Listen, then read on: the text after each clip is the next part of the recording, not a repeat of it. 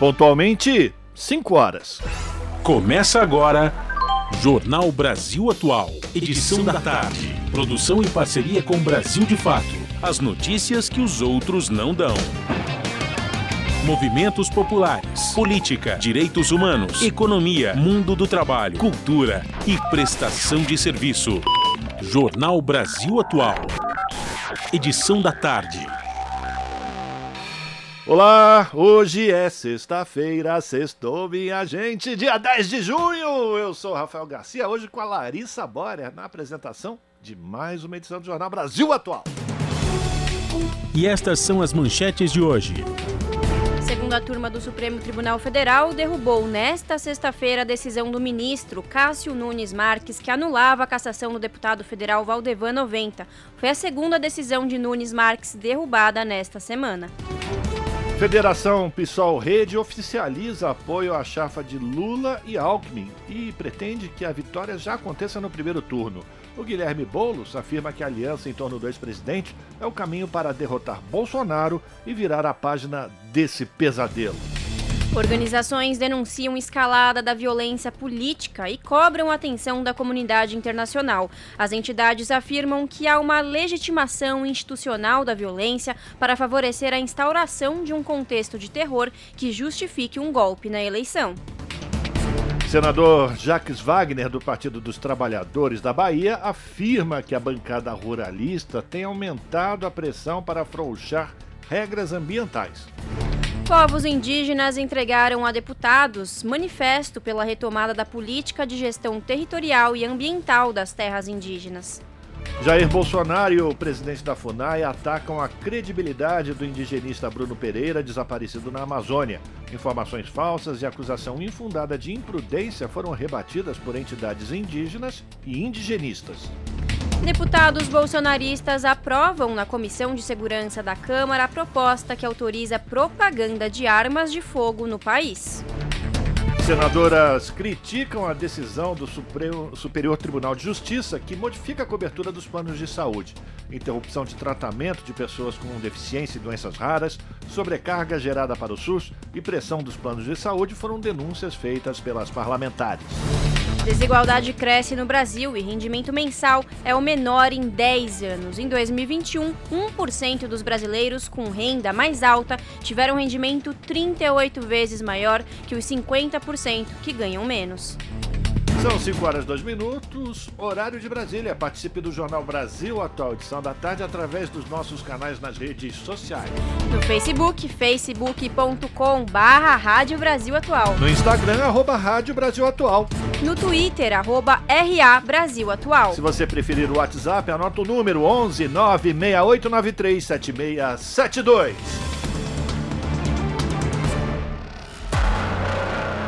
Você está ouvindo? Jornal Brasil Atual, edição da tarde. Uma parceria com Brasil de Fato. Na Rádio Brasil Atual. Tempo e temperatura. Sextou! A tarde desta sexta-feira aqui na capital paulista é de tempo nublado e ventinho gelado. Neste momento, os termômetros marcam 18 graus.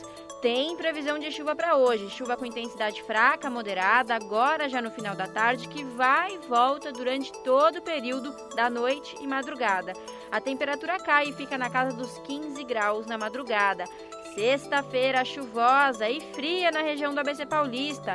Neste momento, 18 graus, ventinho gelado e chuva em alguns pontos. Em Santo André, São Bernardo do Campo e São Caetano do Sul, o período da noite e da madrugada ainda será chuvoso, com temperatura na casa dos 14 graus. Chuva moderada e constante. Em Mogi das Cruzes, o final da tarde desta sexta-feira é de chuva e tempo fechado, agora 18 graus. Na região de Mogi também tem previsão de chuva com intensidade moderada nos períodos da noite e da madrugada, chuva mais generalizada, e a temperatura fica na casa dos 14 graus durante a madrugada. E em Sorocaba, interior de São Paulo, a tarde desta sexta-feira também é de tempo fechado e gelado, neste momento 21 graus. Em Sorocaba, embora tempo bem fechado, não tem previsão de chuva para hoje. O período da noite e madrugada continuam nublados, com temperatura na casa dos 15 graus. Logo mais eu volto para falar como fica o tempo neste final de semana dos namorados. Na Rádio Brasil Atual, está na hora de dar o serviço. Vamos lá, vamos saber como é que está a situação do trânsito aqui na cidade de São Paulo. Final da tarde da sexta-feira são 53 quilômetros de ruas e avenidas com trânsito congestionado aqui na capital. Fábio Balbino, como é que está a situação aqui na Paulista? Olha, eu tô achando, eu tô vendo aqui que a Avenida Paulista está com o trânsito carregado sentido Consolação, mas o trânsito está melhor sentido Paraíso. Muito bem, então aqui as informações com o nosso agente informal da CET, o Fábio Balbini passando aqui a situação do momento para Avenida, da Avenida Paulista para o motorista que está chegando aqui na Paulista nesse momento, né? Mas olha, gente, não acredita muito nessa previsão aqui, nessa esse boletim de Fábio Balbini, porque a culpa não é dele, não. Tudo muda aqui rapidamente na Avenida Paulista, né? Bom, mas na cidade toda são 53 quilômetros, para de ficar enrolando, Rafael. São 22 quilômetros de congestionamento na Zona Oeste, 13 na Zona Sul, 10 na região central e 4 quilômetros, tanto na Zona Norte como na Zona Leste, essa é, é a situação segundo a CT neste momento aqui na cidade de São Paulo. O metrô diz que as suas linhas operam normalmente. A CPTM diz a mesma coisa para as sete linhas que cruzam a região metropolitana de São Paulo. Por fim, a situação do tráfego, do trânsito, para o motorista que vai para a região do ABC, Baixada Santista, utilizando Anchieta e Imigrante. Se você vai pela Imigrante, tudo tranquilo, não tem problema nenhum. Agora, você está indo pela Anchieta, meu amigo, se prepara porque você vai demorar para descer a serra. Isso porque baixou a neblina e a Polícia Rodoviária colocou em operação o, a Operação Comboio, né? Está em vigor agora. A Polícia Rodoviária junta aquela quantidade de carros, desce todo mundo juntinho, devagarzinho, a serra, para evitar é, acidentes, né? Como é que chama isso, Fábio Balbani? Quando um bate na traseira do outro? Engavetamento. Engavetamento. Esse é o nome que se dá para esse tipo de batida. Então, o motorista desce devagarzinho para evitar esses acidentes. Mas de qualquer maneira, se você está indo pela imigrante, vai devagar, né, meu amigo? Porque a pista está molhada e escorregadia. Você está indo para a praia? Boa viagem, meu irmão.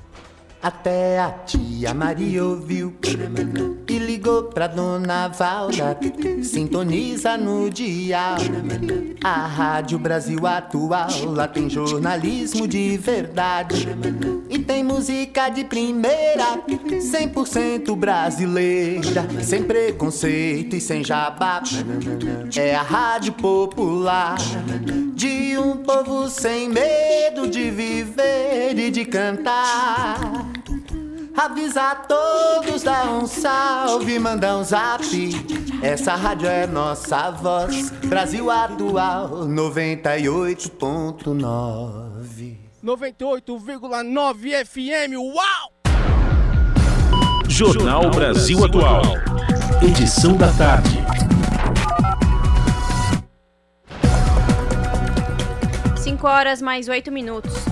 A segunda turma do Supremo Tribunal Federal derrubou nesta sexta-feira a decisão do ministro Cássio Nunes Marques, que anulava a cassação do deputado federal Valdevan 90, do PL, Partido Liberal de Sergipe. Foi a segunda decisão de Nunes Marques derrubada nesta semana. Na semana passada, o ministro revogou uma decisão do Tribunal Superior Eleitoral que cassava mandato de Valdevan. O parlamentar foi condenado em março deste ano por abuso do poder econômico durante a campanha eleitoral de 2018 2018. Segundo as investigações, o deputado gastou 551 mil reais durante a campanha eleitoral, tendo declarado oficialmente apenas 353 mil reais. Por três votos a dois, a segunda turma derrubou a decisão de devolver o mandato de, do deputado. Votaram contra os ministros Gilmar Mendes, Edson Fachin e Ricardo Lewandowski. Somente o ministro André Mendonça acompanhou a decisão de Nunes Marques. Ambos foram indicados pelo presidente Jair Bolsonaro. E a Federação Pessoal Rede oficializou o apoio à chapa do Lula e do Alckmin e pretende já conseguir a vitória no primeiro turno. O Guilherme Boulos, que é do PSOL, todo mundo sabe, fala que a aliança em torno dos presidentes é o caminho para derrotar o Bolsonaro e virar a página desse pesadelo que a gente vem vivendo nos últimos três anos e meio. Mas quem traz as informações é o Lucas Weber.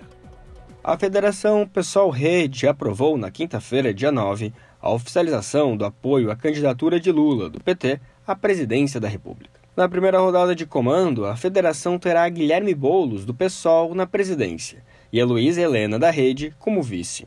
Após o encontro, Boulos disse que a aliança em torno de Lula é o caminho para derrotar Bolsonaro e, em suas palavras, virar a página do pesadelo, de preferência já no primeiro turno, para que seja possível apontar um novo caminho para o país. Em sua primeira assembleia, a federação também vetou alianças com partidos de extrema-direita e com legendas que integram o Centrão e a base parlamentar bolsonarista.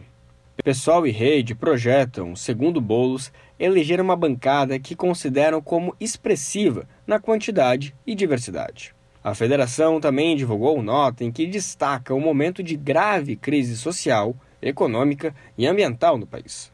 O texto afirma que a crise é produto da agenda de ataques aos direitos e às políticas públicas implementadas nos últimos anos. Com objetivos, PSOL e Rede assumem a proposta do diálogo e da unidade entre os partidos de oposição diante do cenário. Além de Bolos e Helena, participaram da Assembleia no Congresso o presidente do PSOL, Juliano Medeiros, o senador Randolfo Rodrigues, da Rede do Amapá, e a deputada federal Joênia Wapichana, da Rede de Roraima. Compõe oficialmente a coligação Vamos Juntos pelo Brasil, com Lula presidente Geraldo Alckmin do PSB vice, os partidos PT, PSB, PCdoB, PV, PSOL e Rede. Sobre as coligações estaduais, PSOL e Rede afirmaram que serão proibidas alianças eleitorais nos estados com partidos da base de apoio a Bolsonaro, tais como PL, PP, PR, PTB, PSD e outros. A resolução também veta alianças com os tradicionais partidos de direita neoliberal, como MDB, PSDB, União Brasil, Podemos, Avante e Novo.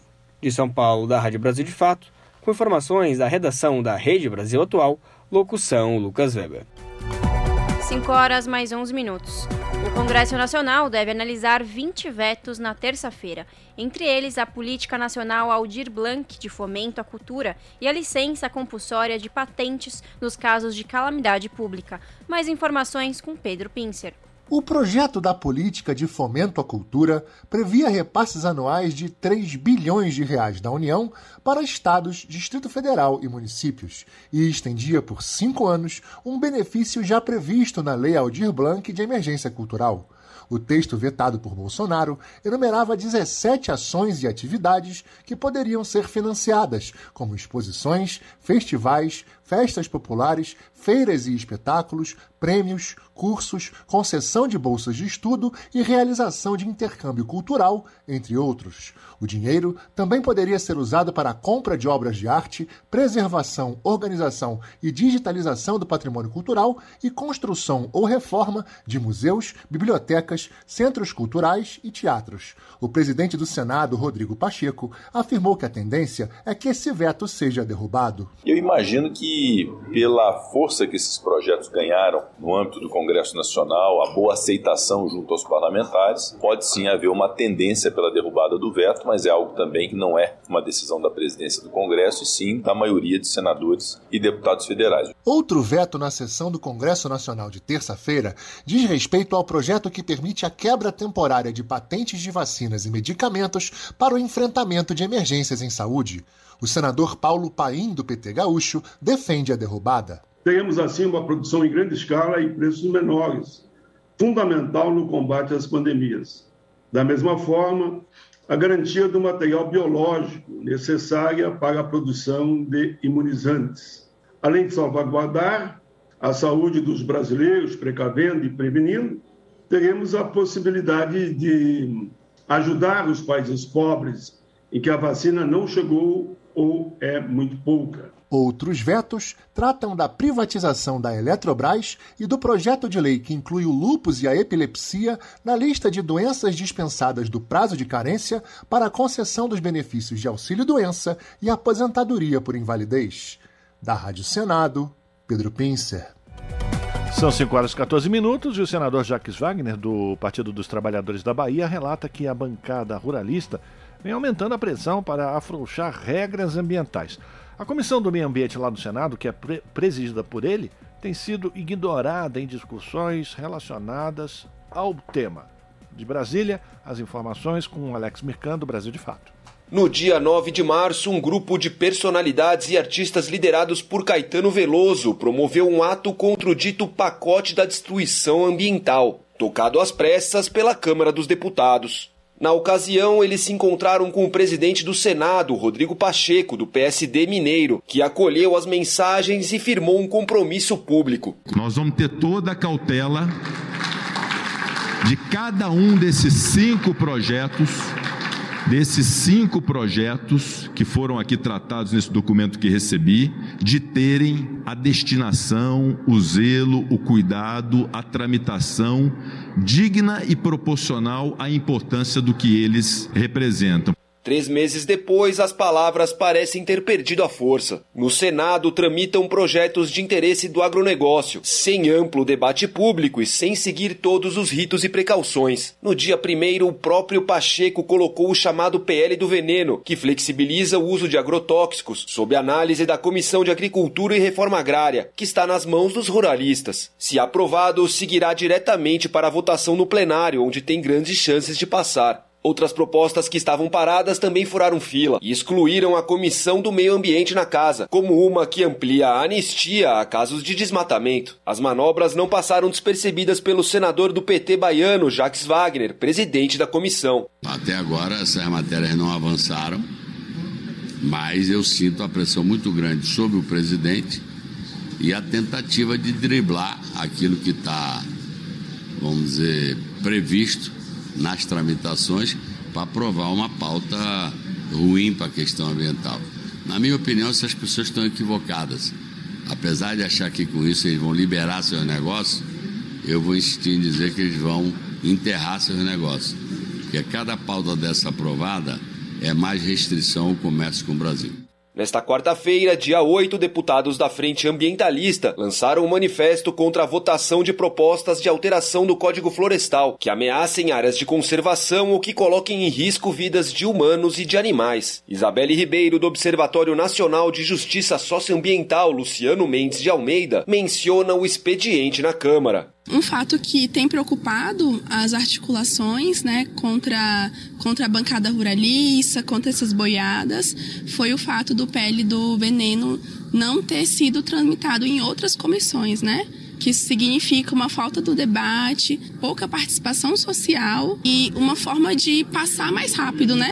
A deputada federal Vivi Reis, do PSOL do Pará, também se queixa. Aqui na Câmara está muito difícil, né? O deputado, o presidente da Câmara, Arthur Lira, vem aprovando a agenda da bancada ruralista, né? Vem permitindo com que os projetos contra o meio ambiente passem na frente, né? Sejam aprovados requerimento de urgência, aprovação de mérito, sem passar pelas comissões. Apesar da mobilização de parlamentares bolsonaristas ter ocorrido nas duas casas, a constatação é de um domínio maior na Câmara dos Deputados. Lá, a Comissão de Meio Ambiente e Desenvolvimento Sustentável era presidida até abril por Carla Zambelli, do PL Paulista. Atualmente, o fórum responsável por debater proposições ambientais está nas mãos do ruralista Covate Filho, do PP Gaúcho. De Brasília para a Rádio Brasil de Fato, Alex Mirkan. E povos indígenas entregaram a deputados manifesto pela retomada da política de gestão territorial e ambiental das terras indígenas. A reportagem é de Silvia Munhato. Mais de 50 organizações indígenas e ambientais apresentaram manifesto pela retomada do PNEGAT, a Política Nacional de Gestão Territorial e Ambiental de Terras Indígenas. O documento, elaborado em seminário em Brasília, também foi entregue aos deputados das Comissões de Direitos Humanos e Minorias e de Meio Ambiente e Desenvolvimento Sustentável da Câmara. A PNEGAT foi instituída por decreto em 2012, mas já existe projeto de lei para tornar a política permanente. A ideia é promover a proteção, a recuperação, a conservação e o uso sustentável dos recursos naturais das terras indígenas. Francisco Apurinã, da Coordenação das Organizações Indígenas da Amazônia Brasileira, diz que mais de 150 projetos de gestão desenvolvidos nesses 10 anos estão parados. Jéssica Wapichana, do Conselho Indígena de Roraima, diz que o comitê gestor da Pinegate foi extinto no atual governo, bem como os conselhos que tinham a participação dos povos indígenas. Segundo ela, a Fundação Nacional do Índio tem privilegiado parcerias em projetos agrícolas. Lindomar Terena, da Articulação dos Povos Indígenas do Brasil, também citou a necessidade de mais participação. que nós possamos pedir a imediata recomposição de todas as instâncias de consultas que foi destituída por esse governo. Como é que um governante apresenta suas políticas públicas para a sociedade e para os povos indígenas sem ser consultado aquele povo. Autora do projeto sobre a normatização e lei da Penegate, a deputada Joênia Wapichana, da Rede de Roraima, diz que a gestão das terras também favorece a segurança e lembrou o recente desaparecimento do jornalista inglês Don Phillips e do indigenista Bruno Pereira no Amazonas. Imagina quantas pessoas já, desapareceram ali, quantas denúncias acumuladas pela Univade já foram encaminhadas em relação a essa desproteção, não somente ali no Vale do Javari, mas em outros locais, né? Nossas lideranças são ameaçadas todos os dias por invasores, garimpeiros ilegais, madeireiros, né? narcotraficantes. Os participantes do debate na Câmara também citaram que não existem recursos orçamentários mínimos para a execução dos projetos de gestão, embora vários organismos internacionais, como o Programa das Nações Unidas para o Desenvolvimento, apoiem a política. Da Rádio Câmara de Brasília, Silvia Minhato. Jornal Brasil Atual. Edição da tarde. Plenos poderes o jogo de forças na política brasileira, trocado em miúdos pelo jornalista Rodrigo Viana, comentarista político do Brasil de Fato. 5 horas e 21 minutos, o nosso contato com o Rodrigo Viana. Boa tarde, Rodrigo. Bem-vindo mais uma vez aqui ao Jornal Brasil Atual. Tudo bem contigo? Boa tarde, Rafa. Um prazer estar aqui para a gente conversar mais uma vez aqui na, no, no, Jornal Brasil Atual, edição da tarde, com o, o povo que nos acompanha toda sexta-feira aqui, né? Tentar analisar os fatos, os principais fatos políticos do Brasil. Pois é, vamos fazer esse resumo junto com a gente. Aqui está a Larissa Borer, Rodrigo. Vamos começar. Teve assunto não vai faltar para a gente hoje, né, Rodrigo? Vamos começar pela Cúpula das Américas que está terminando hoje. Ontem o Bolsonaro fez aquela foto com o Joe Biden e amanhã ele pretende organizar uma motociata em, nos Estados Unidos. O que, que a gente pode tirar dessa ida do Bolsonaro até uh, Los Angeles? Bom, se, se ainda houvesse motivo para se espantar, né, para provocar algum espanto na, nas ações do Bolsonaro, provocar algum espanto, eu diria que a palavra que resume isso tudo é bizarro, né? Um presidente que vai para um outro país e promove uma motociata no, no outro país, né? Nos Estados Unidos. E bizarra é também. É inacreditável mesmo, né, Rodrigo? Desculpa te interromper, o... Não, claro. mas é que é demais mesmo, né? A gente imaginar que um presidente de um país do tamanho do Brasil se propõe a fazer esse tipo de coisa lá nos Estados Unidos. É uma loucura isso. É, você, você conseguir imaginar o Macron da França, o próprio Biden, ah, vai, a, vai visitar a Argentina e organiza uma cavalgada. Vamos fazer uma cavalgada com intuito eleitoral. Sim. Né? Então, um negócio assim, de uma maluquice, uma bizarrice, um, um é, assim, para uma, uma cereja no bolo das bizarrices do Bolsonaro. Mas bizarra também, Rafa, foi a declaração dele em relação ao Biden. Né? Ele foi até lá, uh, o governo Bolsonaro negociou esta ida. O Biden precisava muito que o Bolsonaro fosse, porque a cúpula das Américas ficou esvaziada, principalmente com a decisão corajosa do presidente do México de dizer não vou, por quê? Uma cúpula das Américas que exclui Venezuela, Cuba e Nicarágua por razões políticas, não é uma cúpula das Américas, então o México se abstém de estar é, na cúpula. Então, houve um esvaziamento. Você imagina se o México não fosse e o Brasil também não, os dois Sim. principais, ou pelo menos mais populosos países da América Latina fora da cúpula. Então, o Biden fez muito esforço para o Bolsonaro ir. E o, o Bolsonaro é, retribuiu dizendo o seguinte: fiquei maravilhado por conversar com o Joe Biden.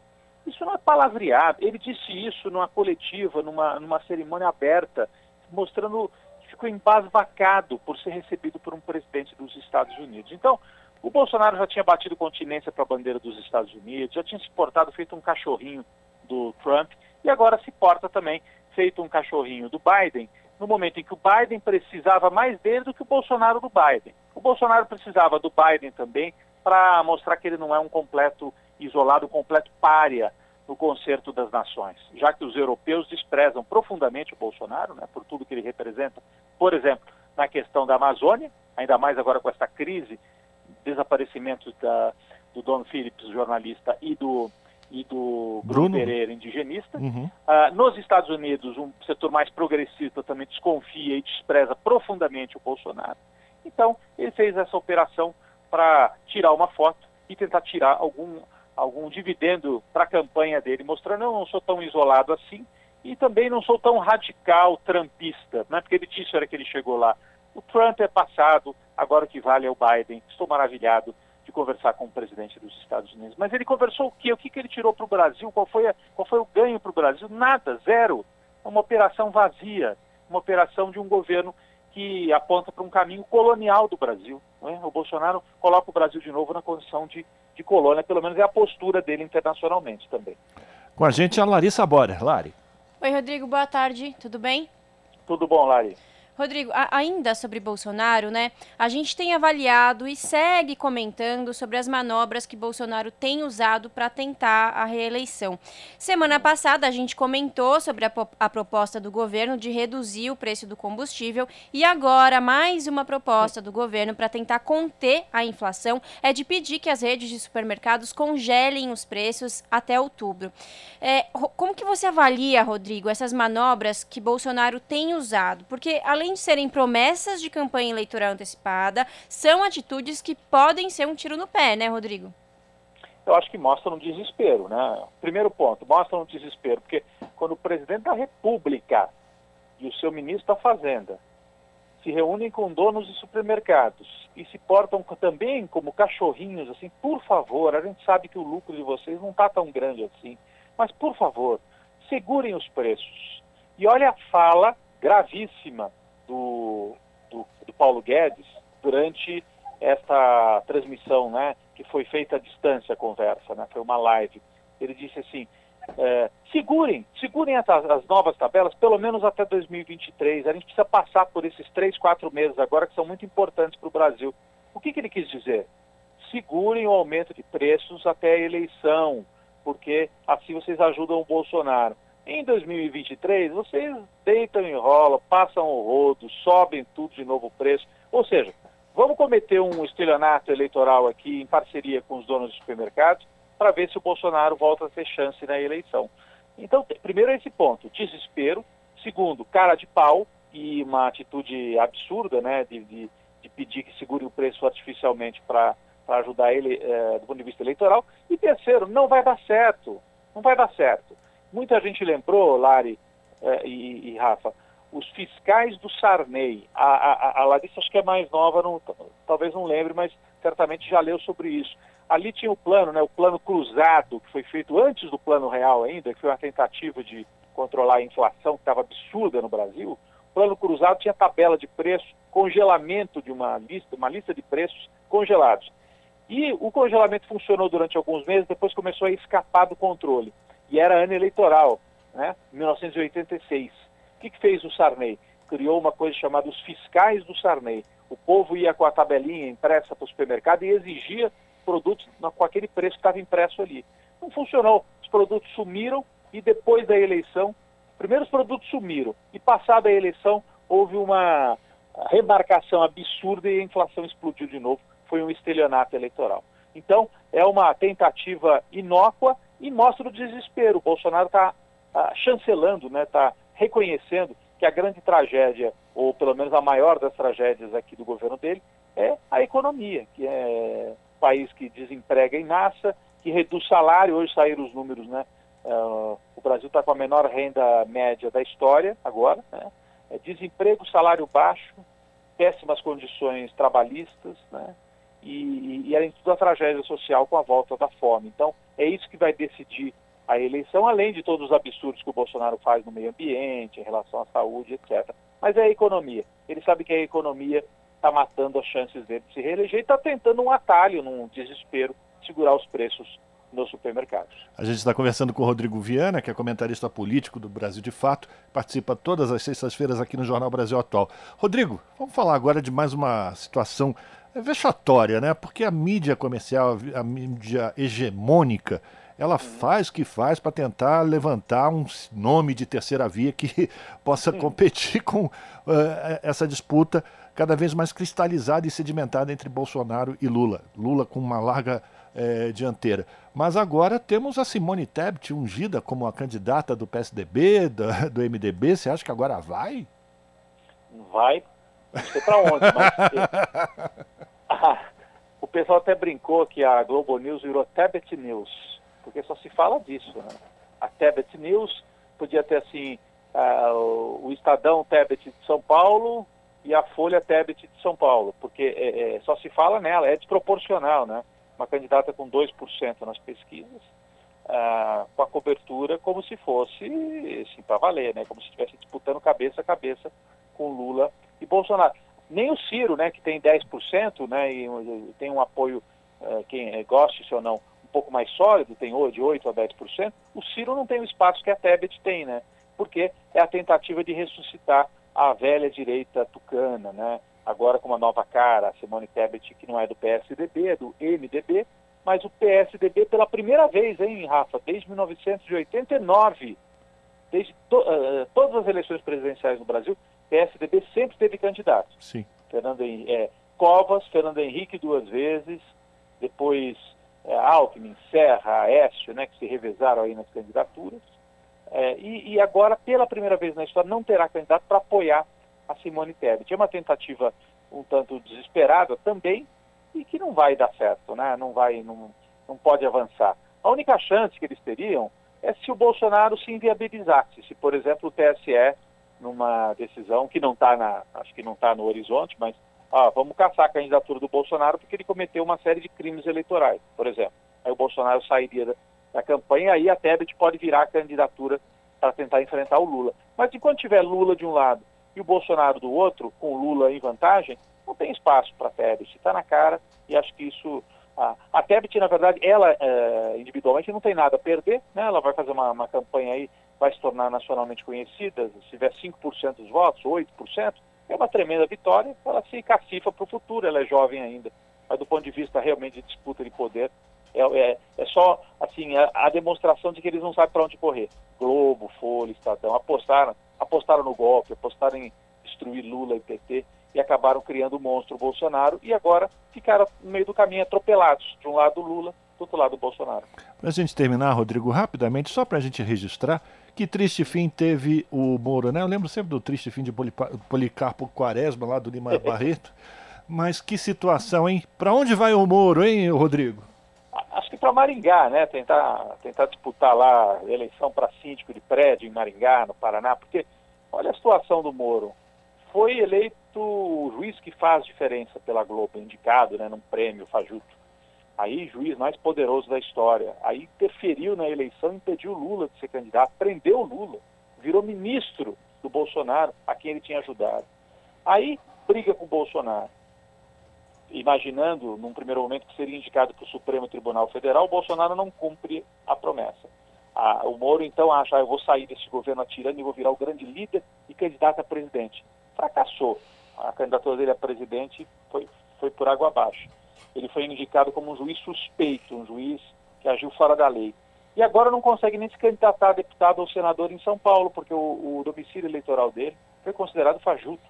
Então, é, é, um fim melancólico, mas é uma figura pequena, né? Uma figura menor. Ele cumpriu uma tarefa, ele acreditou nessa construção, é, construíram a figura dele para cumprir uma tarefa, ele cumpriu, ele impediu Lula de ser candidato e continuou acreditando que ele era o maioral, só que daí não precisam mais dele. O Lula avisou, né, Rafa, naquela, naquela sessão, uh, naquele interrogatório lá em Curitiba, falou, senhor, depois que o senhor tiver feito o que tem para fazer, o senhor vai ser desprezado, vai ser desprezado. E é isso que está acontecendo. O Moro não tem ninguém para mais para levantar a bola dele. Ele pode ser candidato lá pelo Paraná, vai até atrapalhar a vida dos amigos dele lá, né? Do Deltan Dallagnol, que também é candidato pelo Paraná, do Álvaro Dias. É um fim realmente melancólico para o juiz que interferiu na política e destroçou a economia política brasileira. Viu? Muito bem. Bom, mais do que merecido. Eu agradecer aqui a participação do Rodrigo Viana, que é comentarista político do Brasil de Fato, participa às sextas-feiras aqui do Jornal Brasil Atual, fazendo uma avaliação dos principais fatos da política que ocorreram aqui no país. Rodrigo, muito obrigado, bom final de semana. Valeu. Semana que vem, estamos juntos mais uma vez. Valeu, um abração, obrigado, gente. Nos vemos. Até mais. Até, conversamos com o Rodrigo Viana aqui no Jornal Brasil Atual. Plenos Poderes, o jogo de forças na política brasileira, trocado em miúdos pelo jornalista Rodrigo Viana, comentarista político do Brasil de Fato. Você está ouvindo?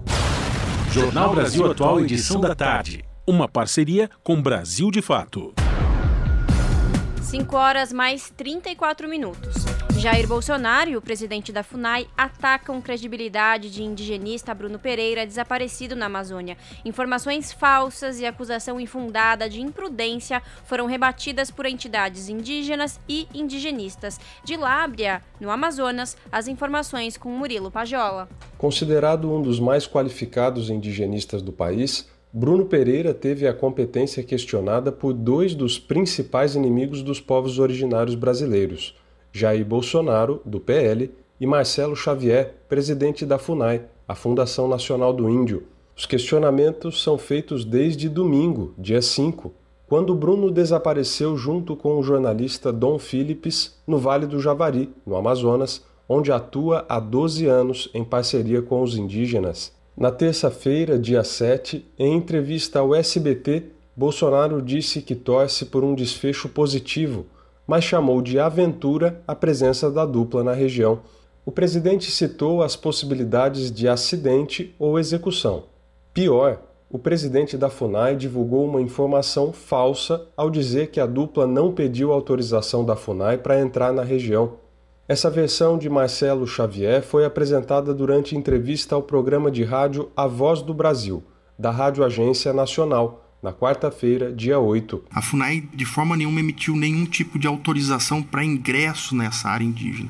É importante que as pessoas entendam que quando se vai ingressar em área de indígenas isolados de recente contato, existe todo um procedimento dentro da FUNAI. Em outro trecho, o presidente da fundação reforçou a necessidade de comunicação à FUNAI. É muito complicado quando duas pessoas apenas resolvem entrar na área indígena sem nenhuma nenhuma comunicação formal aos órgãos de segurança e nem mesmo a FUNAI. Mas Bruno Pereira não precisava de autorização para estar onde estava. Em nota, a Indigenistas Associados, que congrega servidores da FUNAI, afirmou que a expedição realizada transcorreu nas imediações, não no interior da terra indígena Vale do Javari, o que dispensou o pedido de autorização.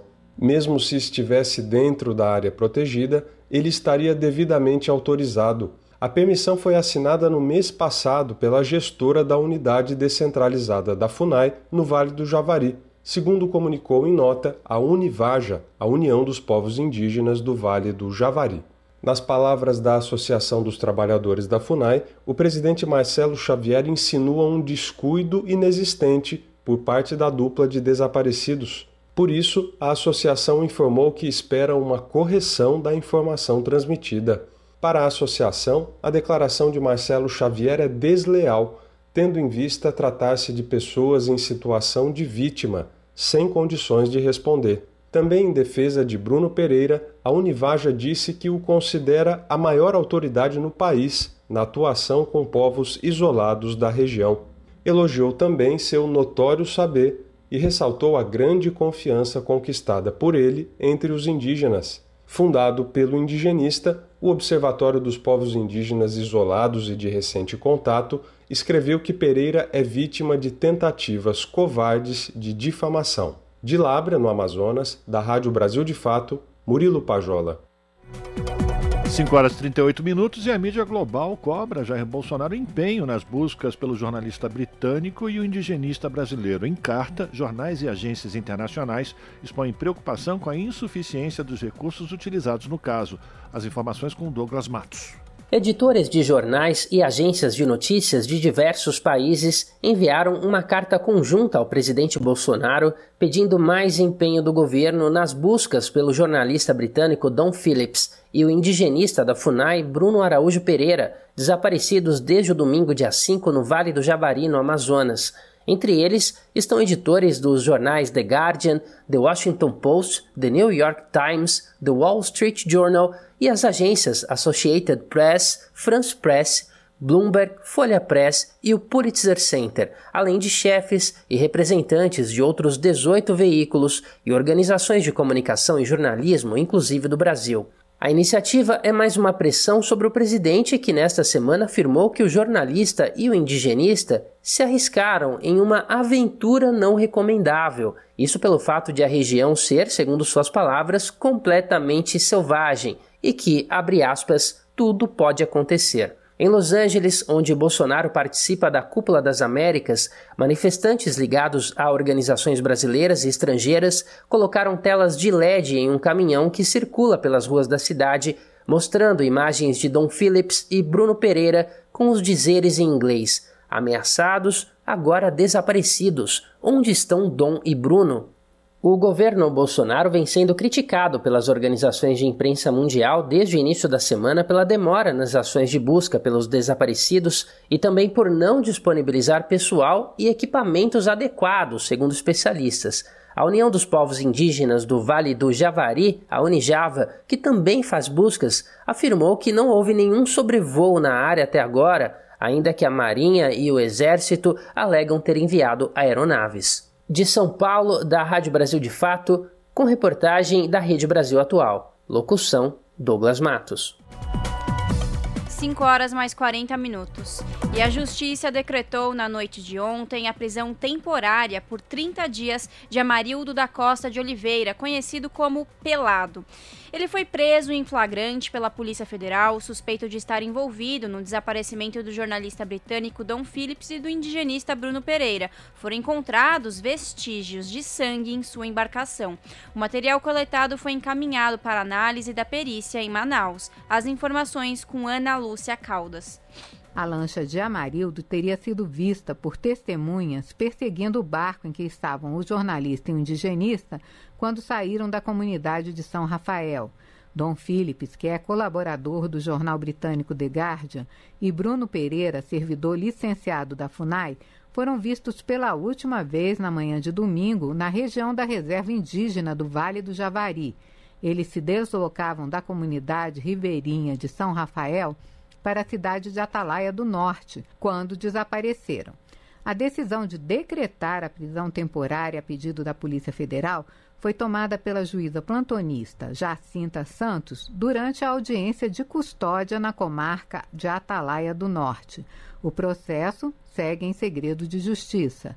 Amarildo foi preso durante uma abordagem por posse de drogas e munição de uso restrito. Ele também estava portando armamento de caça. O indigenista já havia denunciado que estaria sofrendo ameaças na região.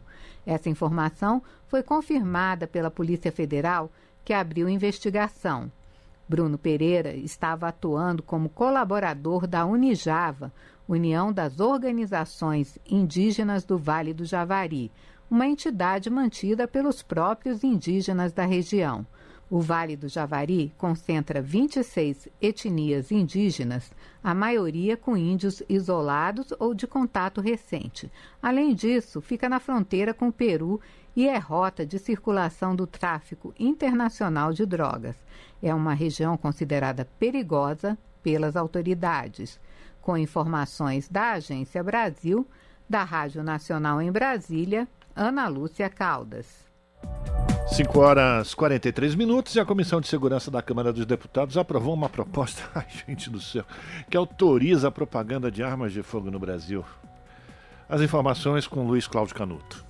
A Comissão de Segurança Pública e Combate ao Crime Organizado aprovou o projeto que libera a propaganda de armas de fogo no país. O relatório vencedor foi o do deputado Capitão Derrite, do PL de São Paulo, que recomenda a aprovação do texto original do projeto apresentado em 2020. Armas em nada diferem dos carros. Ambos serão utilizados conforme a vontade e a índole do seu controlador. Seguindo o raciocínio dos desarmamentistas, devemos proibir a propaganda de veículos, já que 40 mil pessoas morrem todos os anos em acidentes de trânsito. Diante do exposto, de todo esse contexto, permitir que sejam veiculadas peças publicitárias que contenham imagens de arma de fogo não só não estimula qualquer prática criminosa, como contribui para a liberdade de informação e instrução populacional. O relator original da proposta, deputado Eli Correia Filho, do União de São Paulo, havia recomendado a rejeição do projeto, mas foi voto vencido na comissão. não sou contra a liberação e o porte, a posse de arma, mas sim a publicidade. A publicidade, como eu disse, desperta o desejo na outra pessoa, mas estamos falando de armas de fogo. A proposta é do deputado Eduardo Bolsonaro, do PL de São Paulo. O texto proíbe qualquer censura de natureza política, ideológica, financeira e artística, inclusive ao direito da população de garantir a legítima defesa, seja por meio de manter ou portar armas ou qualquer equipamento, ressalvadas as vedações legais. O texto também permite publicidade de arma de fogo, acessórios e munições em veículos de comunicação feita por produtores, atacadistas, varejistas, exportadores, importadores e também instrutores de tiro, clubes e escolas de tiro. Desde 2003, o Estatuto do Desarmamento proíbe a publicidade de armas de fogo fora de revistas especializadas, com multa de 100 mil a 300 mil reais para a empresa que descumprir a regra. O projeto que libera publicidade de armas e munições ainda vai ser analisado pelas comissões de Finanças e Tributação e Constituição e Justiça. A proposta não precisa passar pelo plenário. Da Rádio Câmara de Brasília, Luiz Cláudio Canuto. Seu Jornal Brasil Atual, edição da tarde. Uma parceria com Brasil de Fato. Jornal da Rádio Brasil Atual, vamos conversar com Vitor Nuzzi, que é repórter do portal da Rede Brasil Atual. Oi, Vitor, bem-vindo, tudo bem? Olá, Larissa, tudo bem? E você? Obrigado pelo convite. Estou bem também, Vitor. Vitor, qual é o destaque do portal da Rede Brasil Atual que você traz hoje para as ouvintes e os ouvintes do jornal? Então, Larissa, a gente fez uma matéria hoje né, que mostra, é é mais um dado que mostra é, os problemas da, da, economia, né? E o IBGE divulgou nessa sexta-feira dados sobre rendimento, rendimento é, domiciliar, rendimento do trabalho, e, em 2021. E mostrou que teve uma queda de basicamente, praticamente de 7% no ano passado, levando o nosso rendimento médio para o menor nível nos últimos 10 anos. Né? É o pior nível da, da série histórica, que é, começou em 2012. Quer dizer, e ainda para piorar um pouco mais, Larissa, quem ganha menos perdeu mais. Quer dizer, a queda foi mais intensa entre aquelas pessoas com menor rendimento. Uhum. Dizer, e isso faz com que também a desigualdade cresça no país. Uhum. E é a partir desses dados fica óbvio, né, o reflexo na economia e no poder de compra dos brasileiros, né, Vitor? É, exatamente, né, reflexo no consumo. São muitos dados, né, Larissa, que já apontam para isso, né, a, a inflação, principalmente inflação come salário há, há tempos, né, a gente está com inflação já de dois dígitos há algum tempo, né, e as, as, campanhas salariais mostram que grande parte dos acordos são, estão sendo, grande parte está sendo fechada com reajustes abaixo da inflação. Tudo isso tem impacto no, no consumo, né? Por exemplo, esse mesmo dado que a, essa mesma pesquisa que o IBGE divulgou hoje mostrou que uh, a, massa de rendimento, né, que é a soma né, de todos os rendimentos uh, dos ocupados no, no país, caiu no ano passado de, ah, vamos arredondar aqui, de 224 bilhões para 217 bilhões. Ou seja, a gente teve 7 bilhões de reais a menos de rendimento. É, é isso é, é, dinheiro que vai direto para o consumo, né? É, é, um, é, mais um reflexo do, do, da situação da economia. E ah, e a gente, como eu falei no começo, né, quem ganha menos sofreu mais. Isso fez com que, só para mostrar um dado aqui, Larissa, uhum. é, o 1% da população que ganha mais no Brasil, é, esse, esse 1% dos ocupados, eles ganham, em 2021 ganhavam, né, 38 vezes mais que os 50% que ganham menos. Ou seja, 1% da população ganha 38 vezes mais que 50% da população dos 50 é que ganham menos, para ter uma ideia da desigualdade que a gente tem no país. Exato, a discrepância é muito grande, né, Vitor? E entre os dados da pesquisa tem a, a renda do trabalho, né, que mostra que o rendimento médio do trabalho ficou praticamente estável. Mas isso não quer dizer que é uma coisa boa, né, Vitor? Só, só mostra que, que já estava ruim nos outros anos.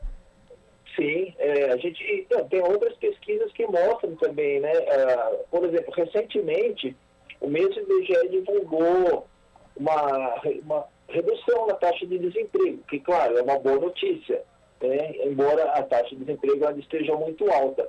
Só que ao mesmo tempo a, a informalidade continua muito grande, atinge mais de 40% dos ocupados no país e a renda cai.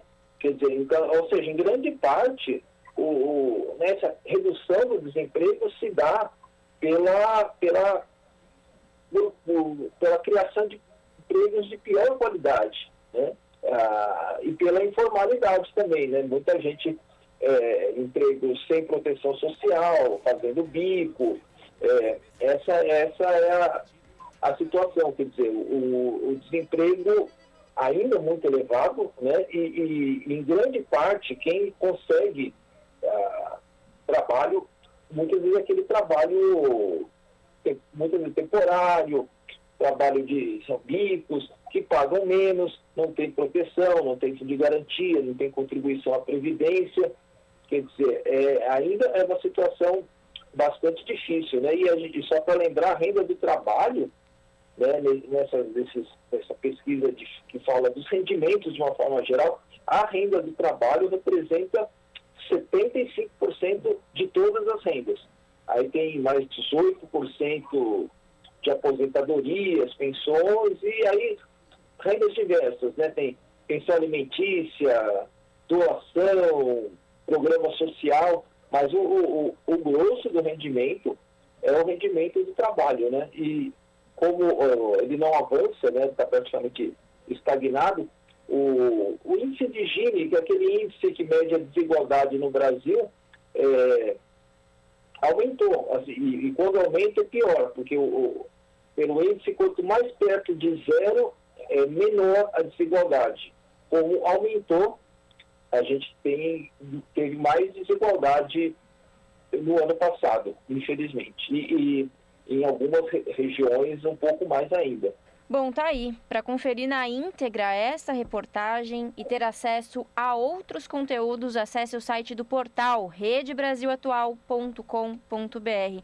Vitor, muito obrigada, bom final de semana e até a próxima. Obrigado, Larissa. Bom fim de semana para você e para os ouvintes. Até a próxima. Falamos aqui com o repórter Vitor Nuzzi, no jornal Brasil Atual. Agora 5 horas e 52 minutos e a Câmara dos Deputados aprovou o projeto do Senado que disciplina a devolução de valores de tributos recolhidos a mais na conta de luz pelas prestadoras de serviço público de distribuição de energia elétrica.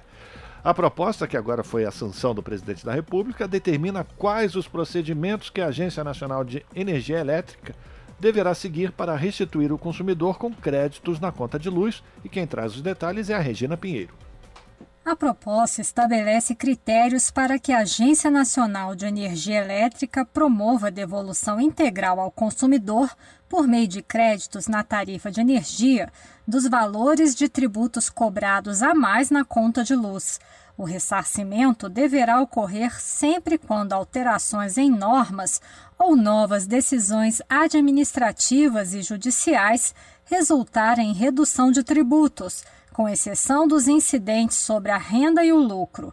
A proposta é de iniciativa dos senadores de Mato Grosso, Fábio Garcia, do União Brasil, e Wellington Fagundes, do PL, e surgiu por conta de decisão do Supremo Tribunal Federal de 2017, estabelecendo que o ICMS cobrado das distribuidoras de energia elétrica não deve compor a base de cálculo do PIS/COFINS o Supremo definiu março de 2017 como marco inicial para a exclusão da cobrança do ICMS. A decisão do STF gerou um volume bilionário de recursos que poderiam ser recebidos pelas distribuidoras de energia elétrica após a União efetuar o ressarcimento dos tributos pagos indevidamente. Porém, Fábio Garcia esclareceu que esses recursos não pertencem a essas empresas, mas aos seus consumidores, pois, pela regulação do setor elétrico, os custos do PIS/COFINS recolhido pelas distribuidoras são incorporados às suas tarifas e repassados aos consumidores. Estamos devolvendo com justiça estes valores pagos ao maior a este trabalhador, de forma regrada, organizada e rápida, sem que possa haver espaço para negociações entre distribuidoras e a Agência Nacional de Energia Elétrica, com regras claras para que esse benefício chegue rapidamente ao trabalhador, ao cidadão que pagou e paga tão caro por sua energia elétrica. O relator, senador Eduardo Braga, do MDB do Amazonas, reforçou que a proposta traz regras gerais e normas específicas para a devolução do ICMS. O projeto de lei estabelece os princípios para a devolução dos créditos tributários e um regramento específico para os créditos tributários decorrentes da exclusão do ICMS da base de cálculo da contribuição. Essa distinção é importante porque precisamos de forma rápida garantir que esses créditos sejam repassados o quanto antes para a amortização das tarifas de energia elétrica, a fim de mitigarmos os elevados reajustes que têm ocorrido no exercício corrente de 2022. O projeto do Senado, aprovado pela Câmara sem alterações, foi a sanção presidencial. O texto pode ser sancionado por completo, vetado em algumas partes ou receber veto total. Da Rádio Senado, Regina Pinheiro. 5 horas mais 56 minutos. Câmara aprova projeto que acaba com cobrança de ICMS sobre bandeiras tarifárias como maneira de reduzir conta de luz. De Brasília, quem traz os detalhes é Antônio Vital. Deputados e deputadas aprovaram um projeto que acaba com a cobrança de ICMS sobre as bandeiras tarifárias de energia elétrica, aquele adicional cobrado desde 2014 sempre que a falta de chuvas provoca o acionamento de usinas termoelétricas, mais caras que as hidrelétricas. O projeto que isenta de ICMS o adicional cobrado sempre que as termoelétricas são acionadas foi aprovado por 405 votos e apenas um contrário. A proposta original mencionava expressamente as bandeiras amarela e vermelha para efeitos da isenção do tributo, mas o relator, deputado Rodrigo de Castro, do União de Minas Gerais, optou por retirar essas definições do texto, diante da possibilidade de surgirem bandeiras com nomes diferentes, como a de escassez hídrica. Para Rodrigo de Castro, isentar o consumidor do pagamento do ICMS sobre as bandeiras é uma medida justa. A nossa preocupação foi favorecer o consumidor. O consumidor, quando há a existência de bandeiras, ele já paga a mais né, por condições desfavoráveis de geração que estão fora do seu controle. Não é justo, não é razoável que ainda tenha que pagar imposto incidente sobre é, esse aumento de energia. O deputado Hildo Rocha, do MDB do Maranhão, um dos autores do projeto, disse que a cobrança do tributo sobre o adicional da tarifa pune o consumidor duas vezes. O consumidor não é culpado por a energia estar diminuindo a sua geração e a sua transmissão. Ele não tem culpa. Além de ele não ter culpa, ele é punido para pagar a tarifa mais cara. Além disso, ele também é punido pela segunda vez, porque ele é obrigado a pagar ICMS mais caro em cima do fornecimento de energia em função do aumento da tarifa por causa da bandeira vermelha e amarela. Apesar de aprovada por ampla maioria, houve uma tentativa de mudar o projeto e acrescentar, além da isenção do ICMS, que é um imposto estadual, a isenção também da PiscoFins sobre as bandeiras tarifárias, tributos federais. A inclusão da isenção dos impostos federais foi sugerida pelo PDT, por meio de uma emenda rejeitada pelo plenário. De acordo com o deputado Mauro Benevides Filho, do PDT do Ceará, a Constituição impede o Congresso Nacional de reduzir impostos estaduais, e uma medida justa diante dessa necessidade seria isentar também os tributos que vão para os cofres federais. Se tenta isentar o ICMS e esqueceram de isentar o piscofim da União. É uma coisa muito parcial, direcionada só para estados. Por que que para reduzir o preço só vale o ICMS e não vale o piscofins. O projeto que acaba com a cobrança de ICMS sobre as bandeiras tarifárias de energia elétrica seguiu para análise do Senado. Da Rádio Câmara de Brasília, Antônio Vital. 5 horas e 58 minutos e a ONU aponta que mais de 8 milhões de latino-americanos entrarão para a pobreza até o fim deste ano. Os dados são da Comissão Econômica para a América Latina e Caribe, a CEPAL, que apresentou nesta semana um novo relatório com previsões econômicas para a região. Quem traz mais informações é a Michele de Mello. A CEPAL, Comissão Econômica para a América Latina e o Caribe, apresentou nesta semana um novo relatório com previsões econômicas para a região. A expectativa é de que até o final de 2022, mais 8 milhões de pessoas vão passar a viver em situação de insegurança alimentar. Ao todo, 94 milhões de latino-americanos devem chegar até o final do ano sem ter condições de realizar três refeições diárias. A pobreza também deve aumentar. Um terço da população regional estará em situação de pobreza até o final de 2022 enquanto 15% deve estar em situação de pobreza extrema, que são aquelas pessoas que vivem com menos de R$ 9,00 por dia. O país mais afetado será a Guatemala, que pode chegar à cifra de 49% da população empobrecida, seguida da Nicarágua, com 46%, e a Colômbia, com 38% da população em situação de pobreza. Já o Brasil estaria em 11º no ranking, com mais de 21% da população pobre. Hoje, cerca de 19 milhões e meio de famílias brasileiras vivem com renda per capita mensal de até 105 reais. Os dados são do Cadastro Único do IBGE. De São Paulo, da Rádio Brasil de Fato, Michele de Mello. Rádio Brasil Atual. Para sugestões e comentários, entre em contato conosco por e-mail redação@jornalbrasilatual.com.br ou WhatsApp DDD 11 96893 7672. Acompanhe a nossa programação também pelo site redebrasilatual.com.br. Senadoras criticam decisão do STJ pelo rol taxativo de cobertura dos planos de saúde, interrupção de tratamentos de pessoas com deficiência e doenças raras, sobrecarga gerada para o SUS e pressão dos planos de saúde foram denúncias feitas pelas senadoras. Mais informações com Janaína Araújo.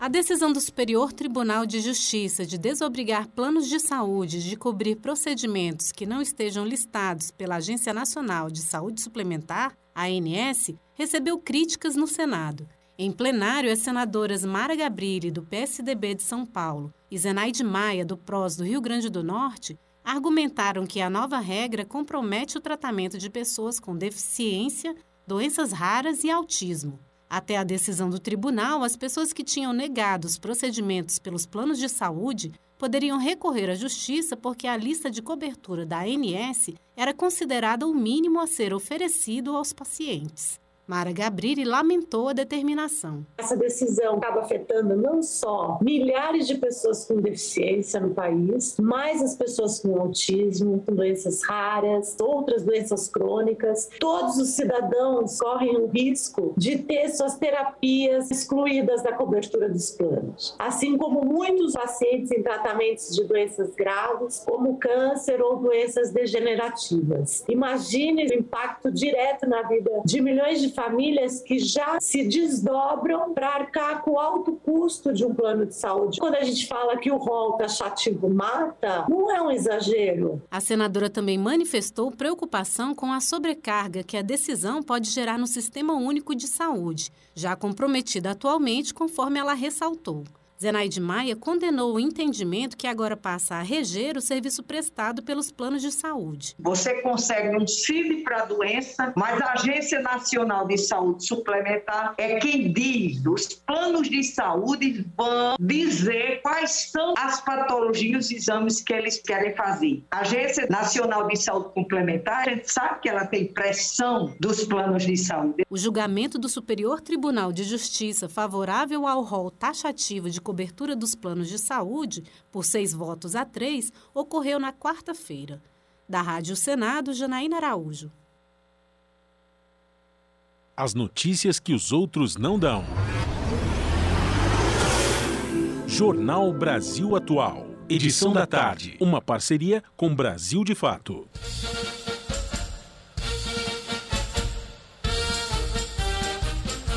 E o final de semana chegou e dá para curtir eventos culturais pela cidade, sempre lembrando dos cuidados básicos para se proteger contra o coronavírus, como o uso de máscara, cobrindo nariz e boca e a higienização das mãos. Confira dicas com a Larissa Borer para aproveitar com a família toda fazer um programa diferente no Dia dos Namorados. Vamos ouvir.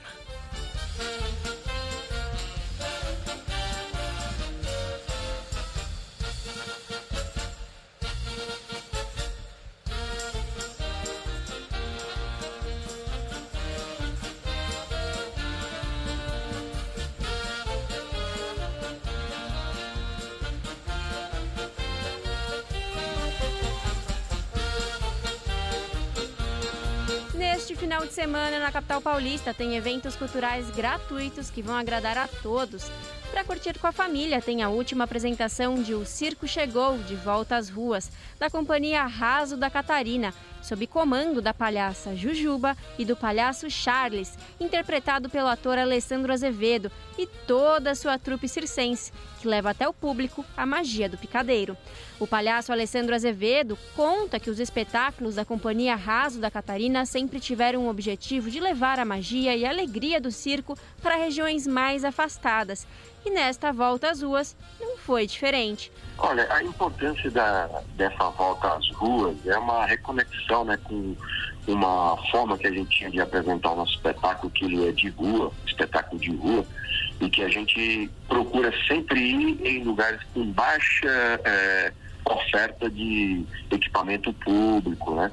De programação. Isso é uma proposta da nossa companhia. A natureza do nosso trabalho, ele se constrói se, e se completa nas ruas. A gente tem essa proposta desde a, a fundação da, da companhia. E esse projeto foi contemplado pelo edital de apoio a projetos artísticos e culturais descentralizados de múltiplas linguagens da Secretaria Municipal de Cultura daqui da cidade de São Paulo. A gente escutou um áudio assim que de moradores de lá, né, que, que é uma, uma senhora de, acho que tem quase 70 anos. Ela deixou um áudio de depoimento dizendo que está ansiosa, porque ela só viu o circo na infância. Depois que ela veio para São Paulo, que faz anos que ela está aqui em São Paulo, ela não faz tempo que ela não veio. Então, é, ter a oportunidade de ver um espetáculo com essa linguagem sente muita diversão, interatividade, porque a plateia participa diretamente do espetáculo e um espetáculo de altíssimo nível, porque os, os artistas e os técnicos que participam desse espetáculo são pessoas que têm uma longa estrada aí, são pessoas muito talentosas, além de experientes. Esta última apresentação gratuita será às duas da tarde deste sábado na Escola Municipal de Ensino Fundamental Deputado Roger Ferreira, Rua Filonília Gonçalves dos Santos, Jaraguá, São Paulo. Agora, quem se interessa por questões ambientais pode conferir a exposição Big Heart Parade, uma intervenção urbana que alerta para o risco da destruição da Mata Atlântica. O curador Tiago Costax comenta que a exposição é uma forma de chamar a atenção do público para os problemas ambientais atuais e lembra que toda arte é um ato político e esta não é diferente e mostra a chance que a gente tem de esperar um futuro melhor. Nós conseguimos apresentar para as pessoas espécies que elas nunca viram, né? O que é uma coisa maravilhosa. O pau-brasil, por exemplo, que dá nome a esse país, muita gente nunca viu um pau-brasil ou não aprendeu a reconhecê-la. E após a exposição, essas mudas que estão embaixo das esculturas serão plantadas em escolas públicas aqui da periferia de São Paulo. E as esculturas vão ser leiloadas e o valor revertido para projetos de reflorestamento sobretudo o, o, Instituto IP e também a Associação das Mulheres Rurais Indígenas de Rio dos Índios, no Rio Grande do Norte. O Brasil mergulhou no que há de pior associado à, à idade das trevas, né? Eu acho que tudo que pode trazer luz, tudo que pode trazer conhecimento, trazer contato com a realidade, né? Não com fake news, mas que sim, o Brasil é o quinto maior poluidor do planeta. O que faz o Brasil ser o quinto maior poluidor do planeta não são necessariamente as nossas indústrias, é a queima de, de, de biomassa, né? a queima de florestas. Isso é algo vergonhoso para nós. Esses compostos orgânicos são queimados, jogados na atmosfera, estão indo parar em todas as regiões do mundo, até no Ártico, na Groenlândia, tem sido achado, por exemplo, é, restos desses, dessas fuligem, né, de queima de florestas tropicais. Então, isso é reflexo sim desse governo. Uma exposição dessa que vai trazer essa dura realidade para a nossa, nossa situação atual, ela pode ter o poder realmente de fazer com que as pessoas pensem em sustentabilidade quando pensarem no, seus, no seu voto. Né? A mostra conta com esculturas produzidas por 30 artistas plásticos e cada uma delas carrega uma muda de espécies de árvores ameaçadas. Na Galeria Céu Aberto, que fica no Setenco Plaza, Avenida Paulista, número 1842, do dia 1 de junho a 1 de julho. E para curtir um programa diferente no Dia dos Namorados, tem aula de forró gratuita no Sesc Campo Limpo. O professor de dança e cofundador do Jazz Lab, Felipe Trizzi, comenta que no atual momento de tantas preocupações com o cenário sanitário, político e econômico, tirar um tempo para dançar e se divertir é essencial. E ao ser questionado sobre a dificuldade dos passos, ele garante que na primeira aula já dá para sair arriscando uns passinhos. É algo que para mim é é essencial porque você se conecta consigo mesmo e você consegue se conectar com outras pessoas. Então é um momento de realmente até poder esquecer um pouco o que a gente passou e tá passando, né? Porque ainda temos tantas coisas acontecendo, mas é um momento em que você consegue, seja por três minutos de uma dança ou uma hora e meia de aula, esquecer um pouquinho essas coisas que estão acontecendo. É uma aula aberta para tanto para quem dança quanto para quem nunca dançou na vida. É, não tem limite de idade, não tem restrição nenhuma. Eu acho que o importante é a pessoa estar tá afim de fazer uma atividade gostosa, de aprender algo novo e se divertir. Não tem restrição nenhuma. Olha, não é tão difícil não, tá? É, posso dizer que até pela primeira aula teve gente ali que comentou que nunca tinha dançado e saiu da aula dançando alguma coisa. Então, até a minha aula mesmo ela é montada para que a pessoa consiga sair com um passinho pelo menos para se divertir. O Sesc Campo Limpo fica na rua Nossa Senhora do Bom Conselho, número 120, Campo Limpo, São Paulo. As aulas de forró acontecem das 10h30 da manhã ao meio-dia. Todos os eventos são gratuitos e recomendam o uso da máscara. Larissa Borer, Rádio Brasil Atual e TVT. É, é, tamanco mulher, é, é, tamanco mulher. Jornal Brasil Atual. Edição da tarde. Agora 6 horas 11 minutos. A falta de dados prejudica o combate a doenças infecciosas, como AIDS, tuberculose, sífilis e hepatite, no sistema prisional brasileiro brasileiro. O alerta foi dado por especialistas numa audiência pública que aconteceu lá na Câmara dos Deputados. E quem vai trazer os detalhes dessa audiência é a repórter Lara Raj da Rádio Câmara. Vamos acompanhar. O ex-ministro da Saúde, deputado Alexandre Padilha, do PT de São Paulo, denunciou a ausência de dados sobre a população privada de liberdade nos boletins epidemiológicos tanto do HIV/AIDS como das hepatites virais. Em audiência pública na Comissão de Seguridade Social e Família da Câmara dos Deputados, ele disse que a falta de informações dificulta tanto o monitoramento como a construção de políticas específicas para essa população e seus familiares e também para os servidores das unidades prisionais. Que medida concreta nós podemos tomar em relação ao tema da informação em saúde? Não é possível fazer prevenção, cuidar do tratamento sem uma boa informação em saúde. Coordenador de saúde do Departamento Penitenciário Nacional do Ministério da Justiça e Segurança Pública, o DEPEN, Rodrigo Pereira informou que hoje em torno de 33 mil pessoas privadas de liberdade têm o diagnóstico das doenças infecciosas mais prevalentes no sistema prisional: HIV, AIDS, hepatite, sífilis e tuberculose. Ao todo, são mais de 670 mil pessoas divididas em mais de 1.500 unidades prisionais no Brasil. Pereira destacou que a sífilis, a hepatite e a tuberculose tiveram queda de casos entre 2019 e 2021, mas houve aumento substancial dos casos de HIV na população privada de liberdade, que passaram de cerca de 8.500 para 10.100. Os dados são repassados semestralmente ao DEPEN pelas secretarias estaduais de administração penitenciária. Segundo o representante do DEPEN, está em fase de elaboração um acordo de cooperação técnica entre o departamento e a Secretaria de Vigilância em Saúde e a Secretaria de Atenção Primária à Saúde do Ministério da Saúde para o cruzamento de dados para o aprimoramento da política de saúde do sistema prisional.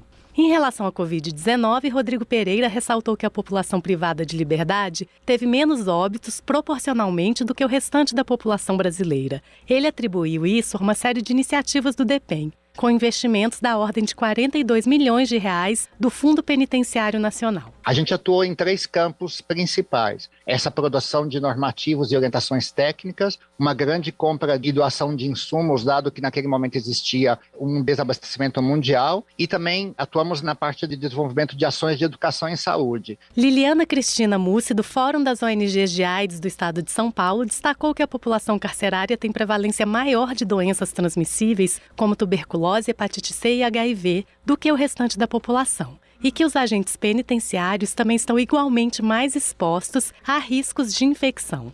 Ela também chamou atenção para a ausência de dados sobre a população carcerária nos boletins epidemiológicos dessas doenças, dificultando o monitoramento e a construção de políticas. Segundo Liliana, seria importante saber quantas pessoas dentro de cada unidade prisional têm AIDS, sífilis, tuberculose e quantas estão em tratamento. Outros problemas são a dificuldade de acesso ao diagnóstico e a tratamentos. Agora, porém, existe um novo desafio, que é a Covid-19, que chega no Brasil no momento em que o nosso sistema de saúde prisional ainda enfrenta dificuldades e fragilidades e estão sobrecarregados e que ainda registramos alta mortalidade por doenças infecciosas potencialmente curáveis, como exemplo a tuberculose. A representante da sociedade civil pediu resposta mais rápida do governo brasileiro para conferir acesso igualitário da população privada de liberdade à prevenção, ao diagnóstico e ao tratamento dessas doenças infecciosas. Da Rádio Câmara de Brasília, Lara Raj.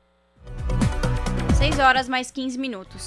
Vereadores do Conselho de Ética da Câmara da cidade do Rio de Janeiro, que investigam um possível quebra de decoro parlamentar do vereador Gabriel Monteiro, do PL, denunciaram que estão sofrendo ataques em massa de seguidores do acusado nas redes sociais. Ontem, eles ouviram duas testemunhas de defesa, o perito Leandro Lima e o policial militar Bruno Novaes Assunção, que faz a escolta do parlamentar. As informações com Beatriz Arcoverde.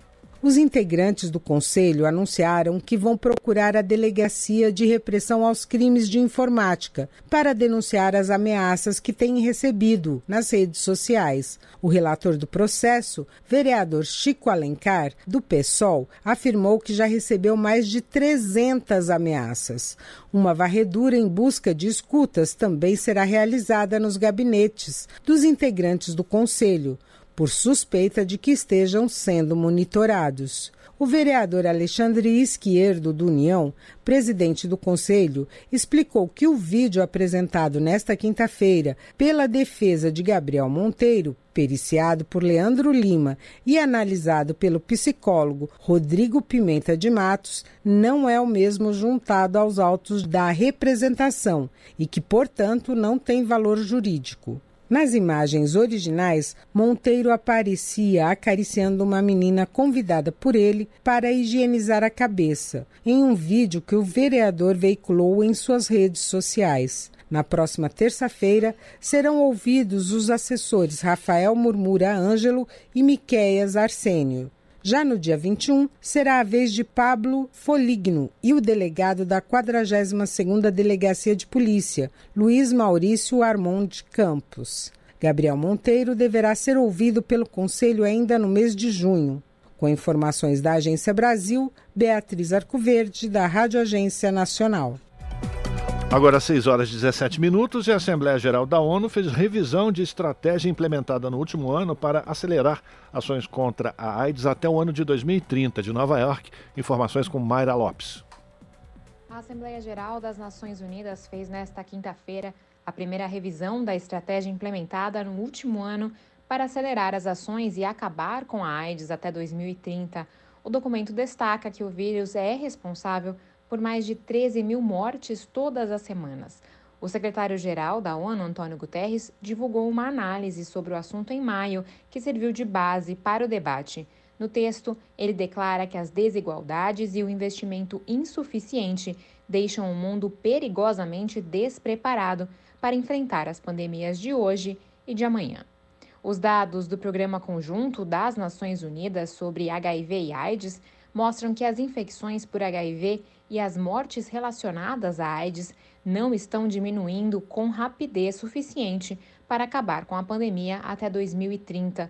O relatório do secretário-geral destaca recomendações como a prevenção da transmissão, o acesso equitativo a medicamentos, vacinas e tecnologias de saúde, o alcance de financiamento sustentável para a resposta à AIDS, bem como a prevenção, preparação e resposta pandêmica mais amplas. A declaração do chefe da ONU destaca três passos imediatos para reverter as tendências atuais e retomar os avanços contra a doença. Guterres afirma que é necessário combater as desigualdades, a discriminação e a marginalização de comunidades inteiras, que muitas vezes são exacerbadas por leis, políticas e práticas punitivas. Ele pediu reformas políticas para reduzir os riscos de HIV de comunidades marginalizadas, incluindo profissionais do sexo, pessoas que injetam drogas, prisioneiros, pessoas trans e gays. O secretário-geral observou como o estigma inibe a resposta da saúde pública. Da ONU News em Nova York, Mayra Lopes. Jornalista para jornalista, Juca Kifuri recebeu Chico Pinheiro no Entrevistas desta semana. O programa, transmitido na noite de ontem pela TVT, tratou de futebol, política e liberdade de imprensa. Chico Pinheiro ainda dividiu histórias em outras emissoras antes de sua saída da Rede Globo. Confira a edição com Júlia Pereira. Foi o futebol que iniciou a conversa entre Juca Kifuri e Chico Pinheiro no programa Entrevistas desta semana. De um lado, um corintiano roxo, do outro, um atleticano fiel, que apesar de ter nascido em Santa Maria, no Rio Grande do Sul, foi em Belo Horizonte que passou a infância, adolescência e os primeiros anos da vida adulta. Nem mesmo o jejum de 50 anos sem conquistar o Campeonato Brasileiro fez com que Chico Pinheiro abandonasse o Galo. É a grande paixão, né? O Galo é um negócio inexplicável. Vocês corintianos também sabem o que é isso, não dá para explicar, né? E chega a dizer que a gente não torce para time de futebol. A gente é atleticano, isso é um negócio diferente. Uhum. Porque se fosse torcer para time de futebol, você imagina ficar 50 anos sem ganhar o Campeonato Brasileiro. Eu imagino. Né? Se fosse torcer 23... para time de futebol, a gente tinha desistido, hein? Imagina ficar 23 anos sem ganhar o Campeonato Paulista. É, também é complicado. E a gente continua torcendo. Mas vocês ganhavam outras coisas, né? Não, vocês ganhavam durante os títulos. Não, Chico, não, durante os 23 anos não ganhou nada. Era jejum absoluto. Nem não o Paulista, nada. nem nada?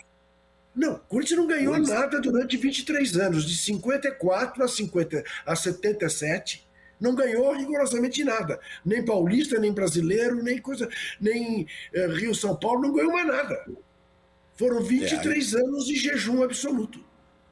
É, nós 50 anos. É verdade que a gente ganhou aí alguns campeonatos mineiros, Comebol, né? Mas. E a gente continua atleticando do mesmo jeito. O nome de Chico Pinheiro esteve nas manchetes dos últimos meses após o anúncio de sua saída da Rede Globo, depois de 32 anos dedicados à empresa. A chegada do jornalista à emissora aconteceu após um episódio vivido enquanto editor do Jornal da Record, na década de 90. Na ocasião, o jornalista foi encarregado pela alta direção da emissora de anunciar um vídeo de Edir Macedo, dono da Record, explicando o chute do então bispo da Igreja Universal, Sérgio von Helder, em uma imagem de Nossa Senhora Aparecida. Chico Pinheiro sugeriu então que representantes da Igreja Católica também deveriam ser ouvidos pelo jornal, o que não agradou os bispos da alta cúpula da emissora. Durante o programa Entrevistas, Chico relembrou do episódio que resultou em sua expulsão da Record. E fizemos o jornal super tenso. Foi a entrevista do Edir Macedo e foi a entrevista do cardeal, pronunciamento do cardeal. A redação, que não é de, de fiéis de igreja nenhuma, a redação estava em festa, porque era um marco, era um avanço. E eu chego na minha sala, recebo um telefonema da secretária do bispo João Batista, que era o presidente da TV Record. E já me preparei para sair para as cabeças, né? Falei, esse cara vai me xingar, eu vou dar o dobro nele e vou embora. Com o meu contrato debaixo do braço. Surpresa, ele vem e fala: maravilhoso, você hoje marcou um golaço. Achei que era deboche, achei que era ironia. Ele falou: olha, você nos surpreendeu, foi uma coisa equilibrada, foi uma coisa sensata, e eu acho que o jornalismo da Record ganhou hoje muitos pontos de credibilidade. Então nós vamos conduzir as coisas assim. Você está de parabéns, eu fiquei surpreso. Fui embora feliz da vida. Que maravilha. Embora feliz da vida. Só que no dia seguinte, olha que eu cheguei para trabalhar, minha sala estava cercada de seguranças. Porque o que aconteceu é o seguinte: me contaram que depois dessa, desse elogio dele, houve uma reunião dos bispos da cúpula da igreja e deram, deram um ultimato a ele: esse cara não pode ficar mais nem um dia na direção do jornalismo. Ainda sobre jornalismo, a conversa entre Juca Kifuri e Chico Pinheiro foi ao ar na semana do Dia Nacional da Liberdade de Imprensa, comemorado em 7 de junho. Antes disso, os olhos do Brasil e do mundo se voltaram à notícia sobre o desaparecimento do jornalista britânico Don Phillips e do indigenista brasileiro Bruno Pereira, na região do Vale do Javari, no Amazonas. A dupla foi vista pela última vez na comunidade São Rafael. De lá, partiram rumo à Atalaia do Norte. O jornalista, que escreve sobre o Brasil há 15 anos, pretendia fazer entrevistas com comunidades indígenas locais e estava trabalhando em um livro sobre meio ambiente.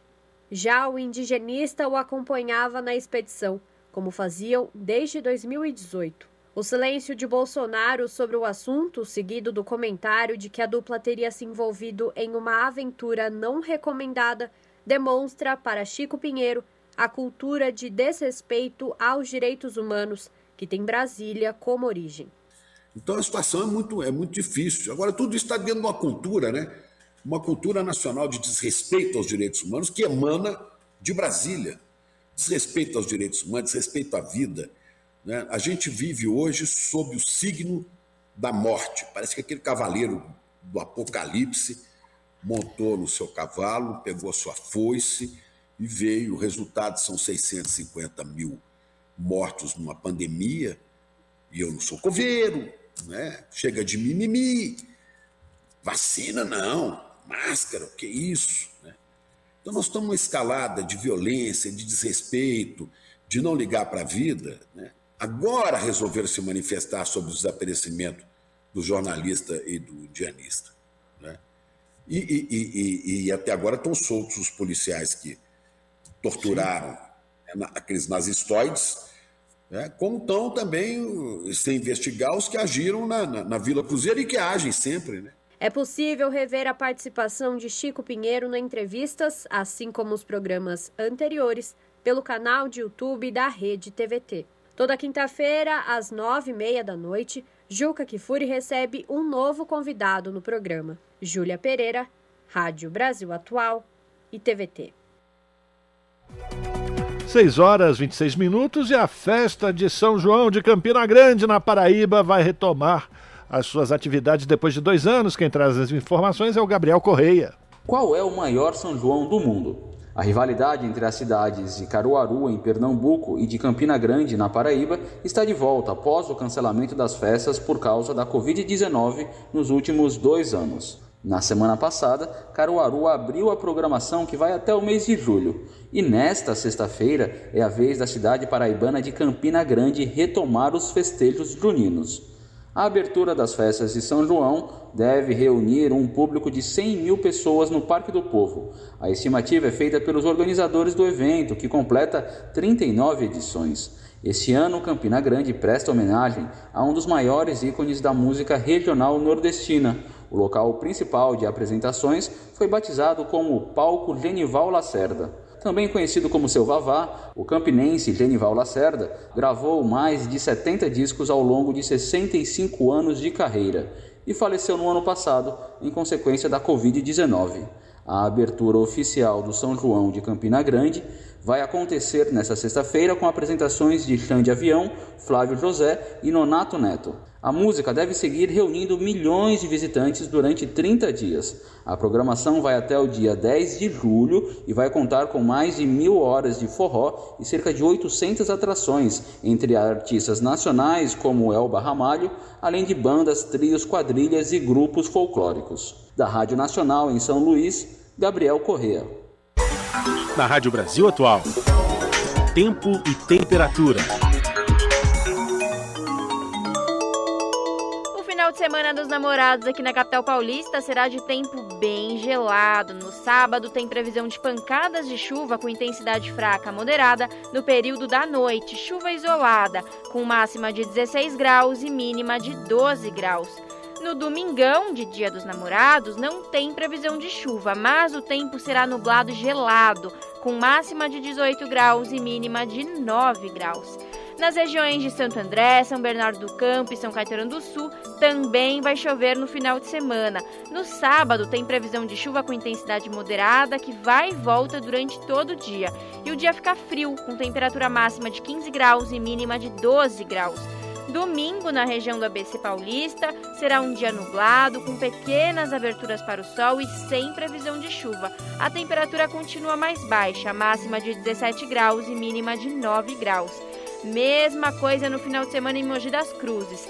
Sábado será um dia chuvoso, de tempo mais gelado, chuva com intensidade moderada que vai cair durante todo o dia, com máxima de 16 graus e mínima de 12 graus.